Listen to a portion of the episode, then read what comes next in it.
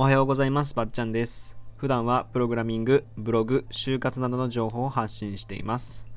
今回はマレーシアでの発見2をというテーマでお話ししようと思います。はい。えっとですね、前回の発信というか配信で、ラジオで、えーマレーシアでの発見について、あのまあ、ほぼ交通についてですね、交通とか道路だったり、まあ、そういうことについてお話ししてきたんですけども、今回残りの部分ですね、の、えーマレーシアでの発見についてお話ししようと思います。ここからは割とそうですね、観光のことだったり文化の違いだなとかっていうものを話していこうと思うんですけど、また今回で終わらせようと思います。なんとか。うん。ですと。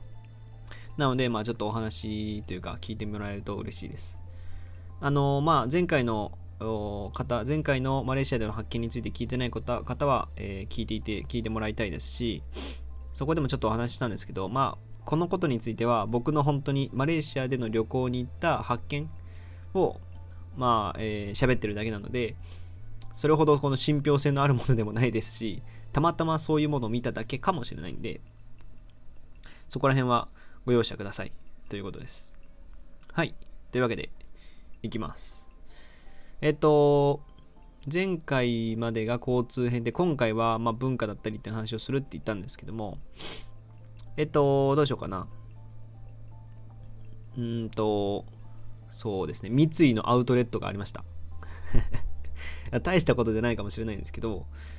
ねまあなんか無印とか、あと、えーハーゲンダッツがあったりとか、あと何があるかな。なんかうどん屋さんだったり、お寿司屋さんだったりっていうのがあるのは、なんとなく想像できるんでした、できるんですけど、まさかね、あの、三井のアウトレットがマレーシアにあるとは、それもバンコクの近くだ、バンコクじゃねえわ。あの、クアラルンプールの近くだったっていうのが、僕的にはなんか、あ、ちゃんとアウトレットって存在するんだなっていうふうに思いましたね。そもそもアウトレットっていう文化自体がないと思ってたし、さらにその中でもその三井っていうね、まあ日本の、日本にもある、日本の企業があるっていうのはちょっと驚いたんですよね。はい。あと次はバトゥー洞窟っていう洞窟があるんですけど、ここは猿と鳩がいっぱいいます。いっぱいいるということです。まあ、えっと、バトゥー洞窟っていうのは割とこう、人気の有名な観光スポットなんですけど、なんていうんですかね、こう、すごい階段を登って、えー行くと、うーん、なんていうんですかね、モンハン、モンスターハンターやったことある方ならわかると思うんですけど、こう、ディオレウスがこう降りてくるような、なんていうんですかね、こう、神々しい岩の中に囲まれた、まあ、なんて言えばですかね、宗教的なこ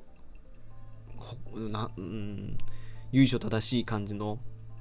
観光スポットがあるんですよ。とっても綺麗で、あの、そこにいる大仏というか、もうすごいなんかこう、特殊な美的センスを感じますし、あとなんかこう神々しいんですね。その光の当たり方とかそういうものが神々しいんですけど、そこでは猿がたくさんいて、あのー猿にいろんなものををあげてるみたいなんですよね、皆さん。で、あの食べ物とか持っていくとすぐ取られちゃうんですよ。パッて取ってったり、あの餌もあるんですけど、餌以外にもなんかこう、自分がとなんか食べ物とか持っていくと本当に取られちゃうんで気をつけてほしいんです。で、同時に鳩もたくさんいて、鳩がこう、なんていうんですかね、バドゥ洞窟内にいるっていうよりは、バドゥ洞窟の周辺の、あのー道にたくさんいるんですよ。広場にたくさんいて。で、これ怖いのが、まあ、言ってね、海外の東南アジアの鳩だし、でもう、なんていうんですか、飛び回るんで、あの、顔とか、顔っていうか体に当たったりするかしないかぐらいをこう飛んでいくので、とても気をつけてほしいんですよね。すごい集団でいるのでね、多分旅行者がこう、猿にあげる餌とかを持ってるっていうのもあるし、それが鳩、それも鳩を狙鳩が狙ってるっていうのもあると思うんですけど、すごいたくさんいて、ちょっとこう感染的にも気をつけた方がいいかなっていうふうには思ったりするんですね。なんで、猿と鳩がたくさんいましたと。で、えっと、ツインタワーでは広角レンズを押し売りしているという事実もありました。あのーこれもマレーシアの割と観光名所多分一番の観光名所じゃないかな。でツインタワーっていうのがあるんですよ、まあ、ちょっと前回のえーと、観光地についての最初にも言ったんですけどスカイツリーより大きいビルというか、えー、タワーがあるんですけどツインタワーって言ってこう2本のタワー2本の高いタワーがあってそこ両方が2個で1セットみたいな。感じのタワーがあるんですよ。でそこでみんなこうねそこの下で写真を撮ってこう見上げたような見上げてこう写真を撮るってスマホで写真撮る人もいればなんかカメラで撮る人もいるんですけどそれを狙って広角レンズをすごい売ってるんですよねみんなさみんなが。あの多分マレーシアの人なんですけどたくさんこう広角レンズをこう何ていうんですかねばらまいててばらまくというかなんか変なカゴにたくさん入っててこれで何円だよみたいな。何リンギットだよみたいな。売り方をしてるんですよ。これがねなんかねさすがだなと思ったんですけど面白い部分ですよね。なかなかないじゃないですか。写真スポットというか観光スポットで広角レンズを売るっていう。カメラもあのなんかこう映るんですみたいなちっちゃいカメラを売るわけでもなくえっ、ー、となんかねその食べ物を売るわけでもなく広角レンズを売ってるっていう。やっぱねすごい文化的違いなのかなって思ったりしましたね。えっとあとは、まあ、ちょっとこれマレーシアのまあ売り観光地というか観光動物になるんですかね。これはえっと確かえー、もう一つの島の方島の方で僕は多分見たと思うんですけど最長っていうまああれは鼻なのか口なのか分かんないんですけどがオレンジ色の、まあ、ぜひこう見てもらいたいんですけどマレーシアの国鳥に認定されてるんですけどすごいこうインパクトのあるオレンジ色のねくちばしなのか鼻をしてる最長っていう鳥がいるのでぜひ見てもらいたいんですけど僕すごい好きで写真撮りに行ったんですけどなかなかこう写真撮れなくてうまいことね撮れなかったんですけど僕もだからポスターポスターじゃなくてなんだポストカードとかも買っちゃったぐらいなんかかっこいいというかこう奇抜な鳥がいるんですよ。もうぜひ見てもらいたいですし同様にそのテングザルっていうのもいるんですよ。テングザルは割と見たことあるかもしれないんですけどこう、まあ、モンキーパークとかね僕は愛知県出身なんですけど愛知県にもあるようなモンキーパークとかでも見れるようなものではあるんですけどなかなか生のというかテングザルがたくさんいるっていう光景は見れないと思うんでテングザルを見れます。であとラフレシアも見ることができます。なんかラフレシアはなんかそんな簡単に出てこないらしくて。だからなんかそのラフレシアの観光スポットはどこですかって言われてここっていうのはないらしいんですよ。であのなんでこうなんていうんですかね。それぞれのこの民家が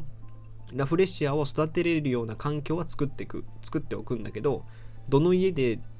ラフレシアが出てくるかわからないみたいな感じなんですよ。だからそのここの家ラフレシア出てるぞみたいになると観光地化するんですよね急にで僕が行ったところもあの何ですかね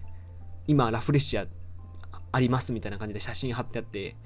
ひらあのカタカナでラフレシアって書いてあったんですよで、あ、これは行くべきだねっつって飛び込んだら、ラフレシア見れるよって言って見せてくれたんですけど、それで何、何リンギットもらう、もう何リンギット取られるみたいな。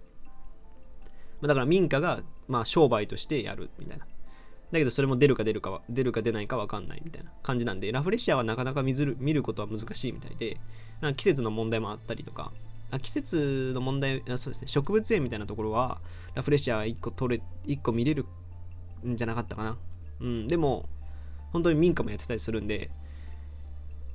僕、植物園の時、植物園行ったけど見れなくて、でも民家では見れたんで、そういう場合もあるとは思うんで、ぜひね、ラフレシアはなかなか見れないらしいんで、だからラフレシア最長テングザルはこれ見てほしいですね、マレーシア。行ったら。もうすごいですよ、こう。で、でかいというか、あの、でかくて、何ていうんですかね、植物かって思うぐらい、堂々としたこのうん皮膚というか肌してますねはいでちょっとちょこちょこ話して出てきたかもしれないんですけど通貨はリンギットです。1リンギット、まあ、大体30円ぐらいだと思ったりですね。で物価的にはまあ半分ぐらい今はもう今っていうかまあ僕1年前ぐらい行っただけなんで多分そんな変わってないと思うんで大体半分ぐらい。日本の感覚のまあ100円のペットボトルだったら50円ぐらいのイメージ。半額ぐらいでいけるっていう感覚ですかね。だと思ってください。1リンギット30円です。であこれはあれだな。2, 2回では無理です3回目行くかも行くかもしれないです。えっと次は左手は不浄なものっていうことで左手が左手っていうものが、えー、まあ、えー、汚らわしいっていうか何ていうんですかね。な不浄なものとして扱われてるらしくてだからこうお釣りをもらう時も基本的には右手でもらうとか握手する時も右手でするっていうなんかそういう理由というかそういう文化的背景がなんとなくあるらしくて。とはいえ今は別にそんな気にしてはいないみたいなんですけど一応まあこういう予備知識を入れてた方が、まあ、できる限りね覚えてる限りは右手で何かする。食べるご飯食べるとか握手するとかそういうことは右手でできる限りしましょうと。どうなんですかね？これはもう廃止されて廃止というかあんまりみんなもう考えてないかもしれないんですけどね。えっと次はタイガー。というビールが定番です。まあ日本で言うとねこうなんかああらあ朝日とかね。朝日スーパードライとかキリンとかあるじゃないですか。でえっとマレーシアでは割とタイガーっていうビールが有名みたいであのー、僕も飲んでみたんですけど僕もともとビールあんまり好きあんまりというかもう好きじゃないんですよね。で、日本のビールより、日本のビールの方がなんとなく辛いっていうイメージがありますね、全体的に。だけど、タイガーの方がちょっと甘いというか、自然的な優しさがある感じの。喉越しこそ別にそれほど良くはないんですけど、ただ、あの、何ですかね、日本のやつはこう冷たいければ冷たいほど美味しいっていう感じじゃないですか。で、ぬるくなったらどんどんどんどんもう急激にこう、美味しさが落ちるっていう感じでもタイガーは割ともともと多分マレーシアがあんまりその冷房とかっていうのにしっかりこだわってないせいかもしれないんですけどタイガーは割とこうぬるくなってもまあ飲めるかなみたいな。ちょっとそこが違う感じがしますね日本とは。だからむしろビールが苦手な人の方がなんか飲めたりするかもしれないです。割と瓶で売ってる部分が多いんで飲みにくいと思うんですけどまあ、タイガーっていうビールも飲んでもらえると面白いかなと。で、あとこれは、ちょっと面白いポイントとしては、仕事中でもみんなスマホを触ってます。まあ、の、僕らの感覚的に仕事中ってスマホ触っちゃいけないですよね、なんとなくね。で、まあ、その日本の勤勉さとかっていうどうこうっていうよりは、なんかね、触ってるんですよね、スマホを。僕らが例えば服屋でさんで買い物するじゃないですか。で、服屋さんもスマホ触ってるんですよね。で、僕らが話しかけると、スマホ触スマホしまって、ああ、これはね、みたいな。何円だ、何円だよとか、これいいよ、みたいな。喋ってくれるみたいな。なんかね、そこが違ったなっていうふうには個人的に思ってて、まあ、スマホが浸透してる、し始めてるのかもしれないんですけど、なんかね、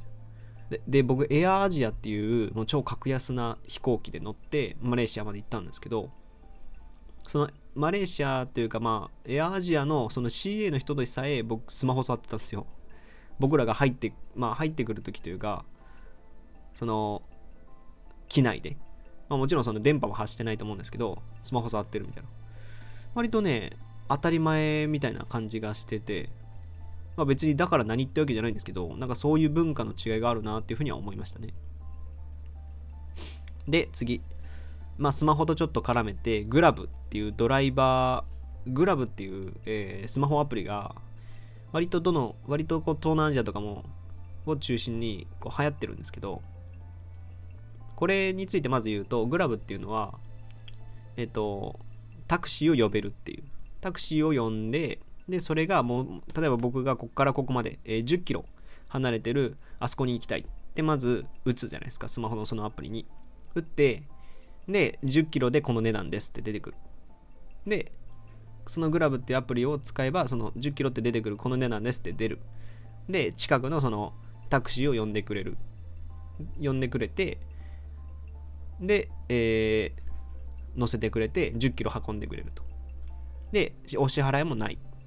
後で僕、自分たちの決済、クレジット決済で払われるっていう形なんですよ。で、これ何がいいかっていうと、あのー何ていうんですかね、まず支払いをしなくていい。こうお金をねさっきリンギットって言いましたけど何リンギットですとか何リンギ何点何リンギットみたいなこともあるんですよ。なんかなリンギットの下になんか違う数字が違うのがあったりしてこうめんどくさいんですよね。支払うのって。海外海外旅行者としては。それもないしそれにそのぼったくられるっていう心配がないんですよね。僕タイ行った時にぼったくられたんですけどそのぼったくられるっていう心配がないっていうのが楽なんですよ気持ち的に。わざわざ英語でこう交渉してあのここ何円だから大体これぐらいでいけって言ってもいやこれは無理だみたいな。この値段でしかやれない。あじゃあちょっと無理だわみたいな。そういうのができるでそういうのをしなきゃいけなかったんですけどグラブ使うとそれができなくてもうだからもともと値段が決まっててその値段で交渉してくれて交渉というか、まあ、その値段で請け負って、えー、マレーシアを回してくれるっていうか行きたいところに行かしてくれるんでもうとってもね安全というか楽なんですよ。僕はだからグラブは絶対入れた方がいいと思うんでまあそれまずグラブっていうアプリがありますと。でそのグラブのドライバー要するにタクシーを運転してくれる人グラブユーザーのドライバーはどれぐらい稼ぐかっていうと1日3000円ぐらいしか稼げないらしいんですだからリンギット半分なんか値段的には半分ぐらいえっと値段っていうか何ていうんですかねえっ、と収入的には1日3000円ぐらいしかないみたいなんですよえ？って思いません？そうドライバー1日働いて3000円まあどんぐらい働いてるか知らないんですけど1日3000円ぐらい稼ぐよって言ってたんですよ。まあ、大体だから、えー、100リンギットって言ってたのかな？で、30円なんで、1リンギット30円なんで、大体3000円って。ええー、と思って。だから3000円を稼ぐっていうことが、ね、僕らだったらまバイトとか1000円じゃないですか、大体。で、3時間働くのと、マレーシアで1日働くのがほぼ同じって考えると、ちょっとびっくりしたんですよ。そこで、あ、なんかそのね違うなと思ったんですよはいで次はちょっと相当長くなってきてるんですけどまたこれ3個目いきますけど次ラストぐらいかな人が多い中で人通りのねある道で障害者の方がお金を集めてました。どういうことかっていうとこれどういうことかっていうとあの、まあ何て言うんですかね。マレーシアの中でもこうえー、て言えばいいのかな。こうお祭り屋台がこうバーって並んでるような通りがあるんですよ。有名なところなんですけど名前覚えてないんですけど。そこは観光名所でも割とあって、えー、そこで僕らはご飯を食べてたんですけどそこにはたくさんのご飯屋さんがあってこう屋台があってその周りに椅子とか机がバーっと並んでてでどこで食べてもいいですよみたいな感じなんですよ。まあフードコートの野外フードコートみたいな感じですかね。で、そこをですね、そこの道の真ん中を、こう、列をこう組んで、なんか、えっと、手足がない、手足、両手足ない人だったり、顔がこう、ただれてる人だったり、えっと、背がすんごい小さい人、本当にもう、えっと、何センチなんだろう、100センチいってないぐらいの男性だったり、普通あの、が歩いてたりとか、まあ、なんか乗って乗ってこう列を組んであの進むんですよね。で彼らは何をし彼らは何をしているかっていうとまあ募金活動みたいなものでお金を集めてるんですよ。なんかねまあこれをどう思うかっていうのはたくさんねあると思うしあんまりなあれこれ言えないんですけどもうこうそういう文化がこう手足がない両手足がない人たちとかが稼ぐ手段のためにそのそういうまあ観光客がたくさんいる中の真ん中を歩いて列を組んで募金活動というかまあお金支援活動をしてるっていう。これがねもう衝撃的で本当にだからもう近くで皮膚がただれてる人とか顔がただれてる人だったり手足がない両手足がない人たちを見るんですよ。これは僕がだからもう本当に日本でそういう方を見ていないのでなんかこう何ていうんですかね。その日本で僕たちがいかにこう明るいところにいてそのそういう苦しみがある人たちを見てないかっていうか知らないかっていうことを痛感したんですよね。これはその何ていうのかな。そういうことでやっとお金を稼いでる人たちがいてでそういう人たちが、まあ、本来なら多分こう見られたくないとは思うんですよやっぱり。僕が例えば両手足なくした時にどう思うかっていうとやっぱ見られたくないんじゃないかなって僕は思うんですよね。自分的には。だからやっぱこう人前に出るっていう行為がなんかこう億劫に感じると思うんですよ。でも彼らは堂々とこう道を歩いてお金をくださいお金をくださいって言うんですよね、まあ、そうしなきゃ生きていけないとは思うんですよ。生きていけないんですけどでももう彼らの表情はもうその何ていうんですかね。こびているというレベルじゃなくて堂々としてたんですよ。堂々としてお金をくれお金をくれっ金を俺に払ってくれっていうその堂々と歩いてる姿っていうのももうインパクトがすごかったですねこれは。うん。そこを僕は多分一生忘れないなっていうですね。海外旅行行ってこういう経験っていうのもやっぱ大切なんだなと思いました。はい。というわけであと項目的には123あともうまだまだあるんでえっ、ー、と今回のお話をまとめると、えー、三井アウトレットがあるバドゥ洞窟には猿と鳩がいっぱいいる、えー、ツインタワーでは広角レンズを押し売りしている、えー、最長天狗猿ラフレシアを見ることができる、え、通貨は1リンギットあリンギットで1リンギット大体30円。で左手は不浄なもの。で次タイガーというビールが定番のようです。で、え、仕事中でもみんなスマホを触ってると。でグラブっていうアプリがあってそのドライバーは1日3000円ぐらいしか稼げない。で人が多い中で、まあえー、障害者というか、えー、手足がなか両手足がなかったり顔がただれてるような人たちがお金を堂々と歩いて集めていたと。いうことですね。まとめると。はい。今回ちょっと長くなってしまいましたが他にもですねブログやツイッターでも発信しているのでそちらもご覧ください。またですね、えー、このマレーシアの話を聞いてなんかここはこういう風なんだよみたいなこの理由ってこういう風なんだよとかえそれ間違ってるよっていう意見がありましたら、ぜひですね、あのお便りだったり、レターをいただけると嬉しいです。僕の勉強にもなるので、お願いします。はい。というわけで、今回は、マレーシアの発見2というテーマでお話ししてきました。